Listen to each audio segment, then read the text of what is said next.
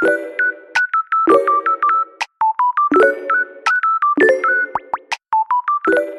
你现在在收听的是台北市富邦银行富透富漫谈金融理财大小事，深入浅出慢慢谈。是的，继我们上次推出这个招财体质系列，就受到广大的回响。对，所以这个礼拜我们决定加码。今天我们有请到另外一位，也是我们有这个丰富的金融从业经验，也是我们投资咨询顾问，我们的杨佩玉 Peggy 经理，今天来跟大家好好聊聊怎样教你继续招财。那么欢迎 Peggy 经理。Hello，大家好，各位听众大家好，我是 Peggy。然后我现在在富海北富邦担任投资顾问的一个工作，那非常开心在福特的平台跟大家相见。是的。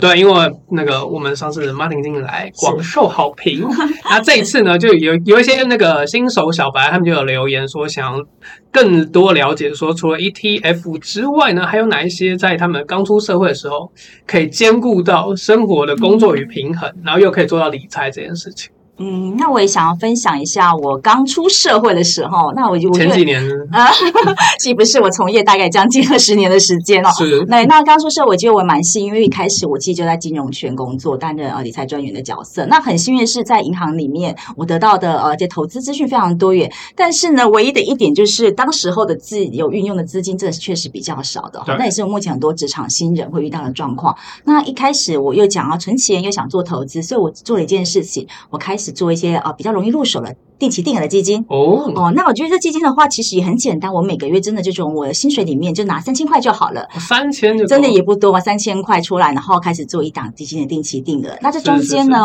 呃，累积一部分资金之后，达到我的投资满意呃投资的一个损益获利点到，我还是会很及时的做获利出场。那中间遇到市场上小呃回跌的话呢，我当然还是会持续扣款。那累积到现在，直到现在我还在持续扣款中。哦，对，那这笔资金确实也让我累积了一些资金累积下。那当然这边的话，如果职职场新鲜人在想要入手一些门槛比较低的投资工具的话，真的哈，我觉得选择基金是一个非常好的一个方式。嗯，那他大概抓自己几趴就是薪水的比例去做这个配置比较好。呃，其实蛮推荐新人的话，可以以薪水的十 percent 到二十 percent 哦，然后再依照你未来的资金可以运用的一个资金量去做一个调整。是，对，没有错。而且资金的基金的标的蛮多的。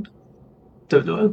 呃，对，没有错，基金的标的非常的多。那但是我前面还是跟我们的听友去分享一下，到底什么是基金好了。好，好，那基金呢？它当然它它叫做共同基金，它是由基金公司那与呃大众去呃募集一些资金，然后当然是交给专业的呃经理人的团队去做操盘。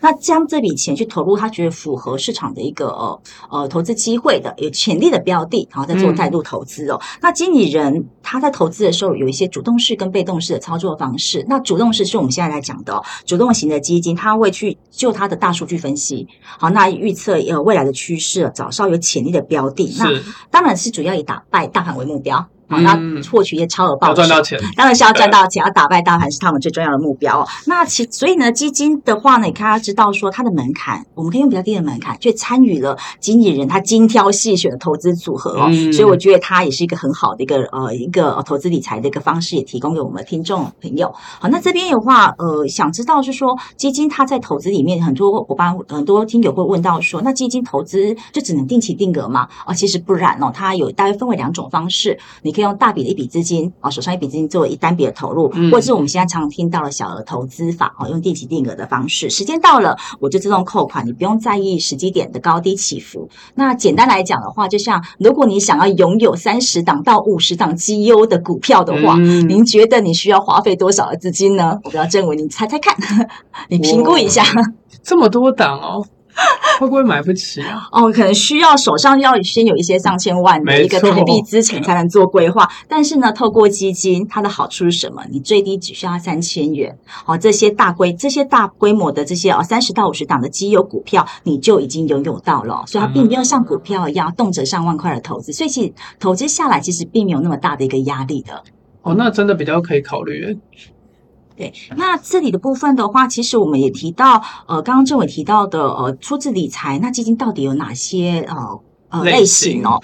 呃，它当然它的标的非常非常多。如果单纯从它投入的标的的内容去呃分呃去举例好了，好、呃、去把它做一个分类的话，大概就分为股票型。股票型、债券型，或是股加债的平衡型，甚至有些动、哦、都有，对，两个都有，甚至现在更进阶是动态去调整的多重资产型的基金，哦，非常的多元，先进。对对对，没有错。那另外的话，但你如果从股票里面去看的话，又可以从区域稍微去做一个大分类，嗯，你可能分为新兴市场啊，或是成熟市场。那其实从全球的行业的分类标准，可以把整个市场面的产业分为十一个产业，十一个十一个产业，但是这十一个产业又可以很很聚焦分在三个部位啊，三个类别里面，哦，所以大家只要记得这三三个类别，那三个类别三大类别，三大类别其实也很好，其实它跟景气循环性有点相关的话，像一些原物料啊，原物料、非新精品啊，非必需消费啊，嗯、金融、不动产，我们就把它归类呃，我们的循环型。循环型对，那比较敏感型的，像电信服务、工业、科技，像能源啊，石油能源这一块，我们把它归类在循环型的标的里面。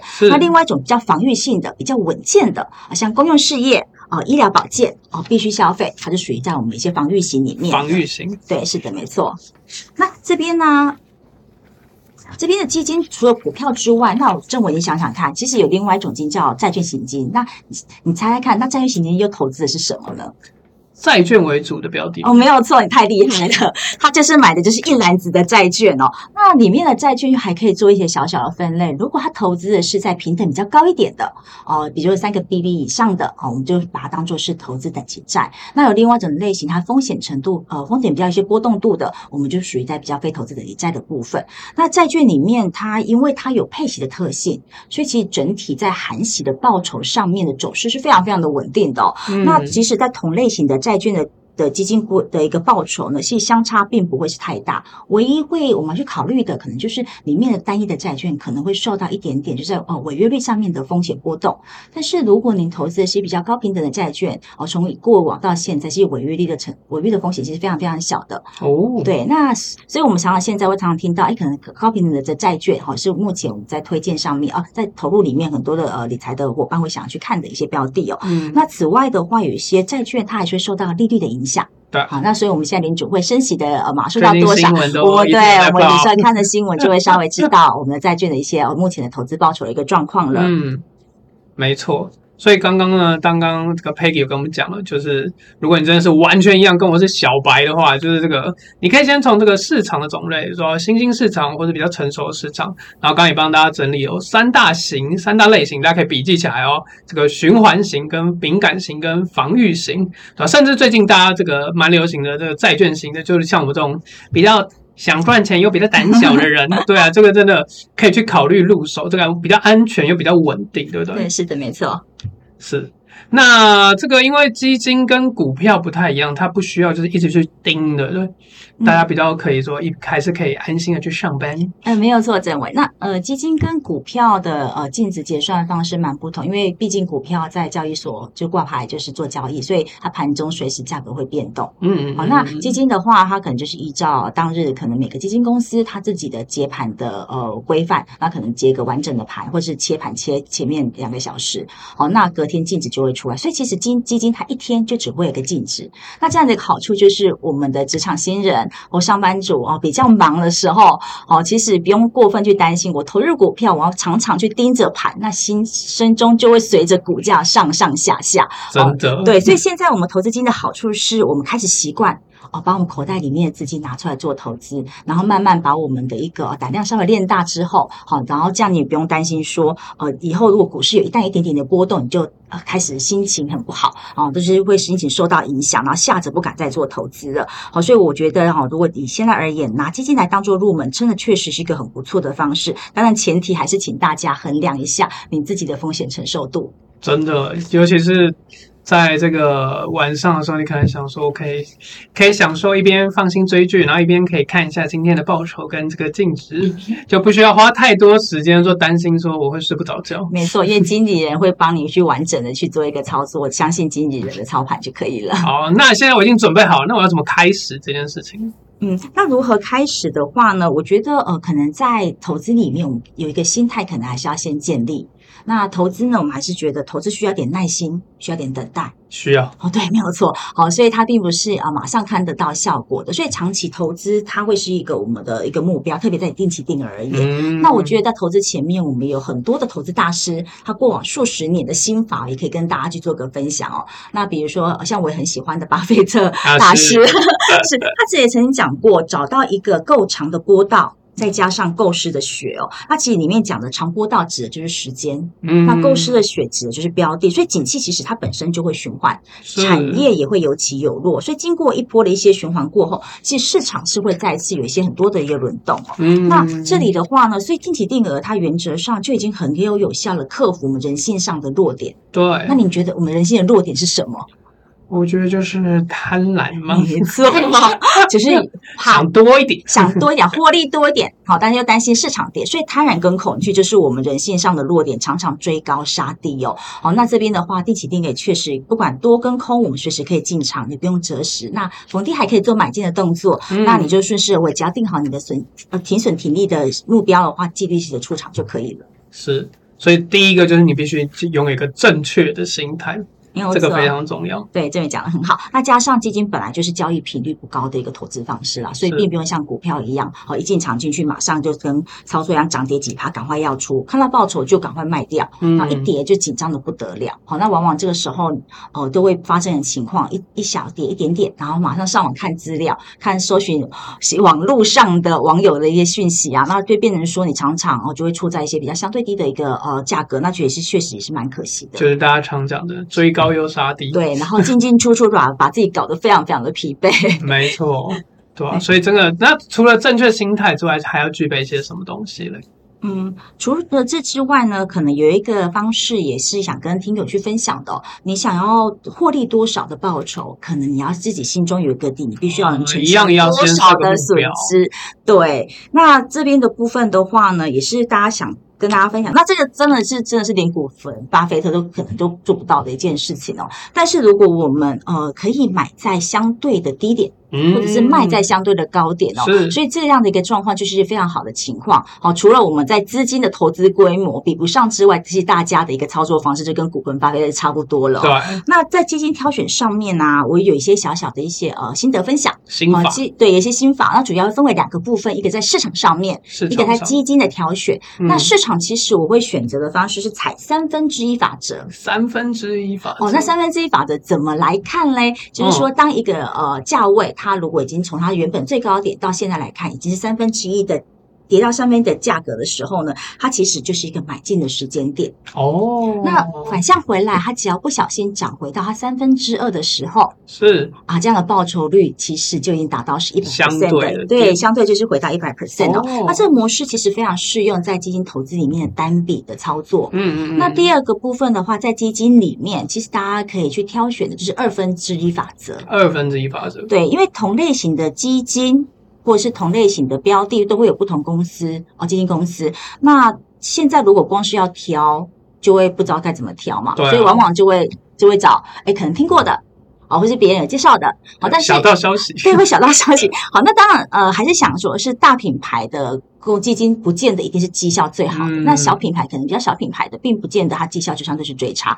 那其实最简单的方式，我们只要选择同一组，它在这个表现在前二分之一的，哦，这前段班就是可以了。好，这是我们在基金的挑选上面一个很简单的一个挑选方式。嗯嗯，哦，所以大家记得了吗？先三三分之一的法则跟二分之一的法则这两个。这两个大家哎，这个应该是蛮适合新手的，对，大家可以从这个来去入门，然后以这个为原则，然后你自己在这过程当中，你再去增加你的经验。那挑好了，再我们要考虑就是大家常说的什么时候该出，什么时候该进，怎样去设那个。点停停损停利点，哇，这也是蛮多呃蛮多的新手伙伴可能也蛮想知道的哦。那我觉得在停利跟停损点的设定，可能可以先考量一个东西，叫做个人的风险承受度啊。对，那呃，其实在，在呃投资人他会根据自己的风险，就可以做个测试，大概分为四个类型，是呃保守、稳健、成长、积极哦。所以其实风险承受度高的，你在停损停利点就可以设相对比较高的范围，比如说正负呃十五 percent 到二十 percent，嗯，那如果你本身自己是对那种资金跟市场那种波动度非常非常敏感的，哦，那可能你在设定的部分，可能比这样的标准一定要再往下更低一点，嗯、那可能大概就是你的正负呃五到十 percent，那也避免哈，避免我们的生活的哦品质然后被投资的绩效去做被影响到了。那此外的话，如果除了自己本身的风险属性之外，我们可以针对基金的类型。在做一些不同的动态调整哦，嗯，比如你投资的是一些波动幅度比较大的基金，像一些单一市场啊，呃，能源标的呀、啊，原物料标的的话，那它多头的时候，它涨势非常非常强劲。那当然，相对的哦，这它在跌的时候呢，反转的时候也会相对是猛烈的，所以这个时候你就应该把停损点设在相对比较少的一个价格，嗯，好，那你可以及时的达到了哦，及时的止血，好，就像是不用担心你会继续受重伤哦，没错，对。那当然这之外，呃，这位你知道说，其实现在很多那种自动提醒的机制吗？嗯，就是那个提醒会跳出来，对，提醒跳，出来，所以说在 LINE 啊，或者是 mail 会收到点，其实没有错。其实我觉得听众伙伴们可以去善用银行端哦。它会提供的损益通知，或是自动执行停损停利的机制哦。你只要事先设定你的满足点啊，或停损点，系统就会在呃基金达到这样的一个损益呃损益点的时候，自动去 mail 给您，或者是用简讯通知您，甚至呢，它会自动的启动自动买回的机制，而且这样呢，可以直接达到保护您的资产的效果，同时还能直接入袋为安哦。嗯，这样听起来其实只其实。我觉得没有到很困难，只是可能执行面真的需要听众们大家好好去练习一下。就是说，你会设定目标、养成习惯，然后刚才讲的二分之一、三分之一法则这些纪律，我觉得才有办法有机会达成你真的。财富当中设定的目标，嗯，对的，没有错。那这里的话也想分享的，就是在基金投资的我自己的一个想法啦，就是我在呃这么长年的基金投资的的那个投资经验里面，投资法，对，那个投资法。好，那我当然我还是设定是我我做的呃都是一定是长期而且持续的扣款。那我会一定会定时检视这样基金的一个投资绩效状况，做一些汰换。好，那此外的话呢，停利点一定要去严格执行，以及停损点。就中间如果遇到市场下跌的话，真的请听听众朋友只要坚持，不要这个时候就停扣了哦。嗯、所以，即即使下跌的话是不停扣，遇到逢低的时候，如果手上您的资金的是充沛的，你甚至还可以做再加码的动作。嗯，那顺带也想知道说，呃，投资属性很重要啊。那我不知道政委有没有分析过自己的风险属性？呃，最近可能比较偏保守，偏保守一点，受到疫情影响，受到疫情影响，好像也是大家目前听众们因为疫情的关系哦。没错。好，那呃呃，因为这保守型的客户的话呢。呃，比较稳健型的客户，那其实也有一些是比较积极型的客户。那我也有遇过很多的一些理财的一些客户会问到说啊，我只要勾积极型的，我就一定会有高报酬的表现哦。嗯、那也想跟听众伙、听众前线、听众朋友去分享，就是说，哎，其实有你的风险属性比较高，并不代表您的投资报酬率就是高的哦。没错，因为风险属性代表其实只是你能承受比较大的波动性，不代表是有高报酬的哦。那这边最后还是要提到，因为在市场里面有投资获利的机会，但是一定有。可能有损失的机会哦，所以你一定要先了解自己的呃风险属性，跟你对应的理财工具是否是相符的，那避免发生会有一种错，就是投资。就是物质的一个状况，就是说你可能很保守，可是你偏偏要投资啊原物料啊，甚至一些呃能源相关的比较积极性的标的，然后这样的一个波动性是你无法承受的。好，所以如果以现在的而言的话，配合整个长期市场，它一定会有不错的一个报酬率。其实最简单的方式，我们还是可以先用定期定额的方式来做一个累积资产的动作。而这个定期定额的累积资产的动作，还是跟我们财富累积、跟退休规划一样，不是一步就到位，还是需要一点时间才能立竿见影的。对，那是每个月从您的薪资里面挪三千到五千元开始定期定额，所以经过几年，大家一定会发现会有所不一样的。没错，就是巴菲特常讲的复利的效果，没有错。对，你要让时间慢慢去发酵。对，我觉得今天 Peggy 经理就是有跟大家分享很多深入浅出的方法，对啊，然后如果你都要按照这个纪律去做的话，相信大家就算每个月只是三千到五千一样的，多过几年的时间，它就会发酵。对对，所以感谢今天 Peggy 经理的分享。最后有要补充什么？那也是预祝大家可以找到最是自己最适合的一个投资理财方式。是的，那有任何问题呢，也欢迎大家可以在我们的节目下方留言，Peggy 经理的法则可以提供给大家，Peggy 投资法可以提供给大家去参考。那也感谢今天大家的收听，希望更多的职场小白、职场新鲜人都能够通过这期节目，可以去入手你的第一档基金哦。那我们今天招财体质就感谢 Peggy 经理的分享了哦。谢谢伟。好，我们跟大家 say goodbye 喽，拜拜。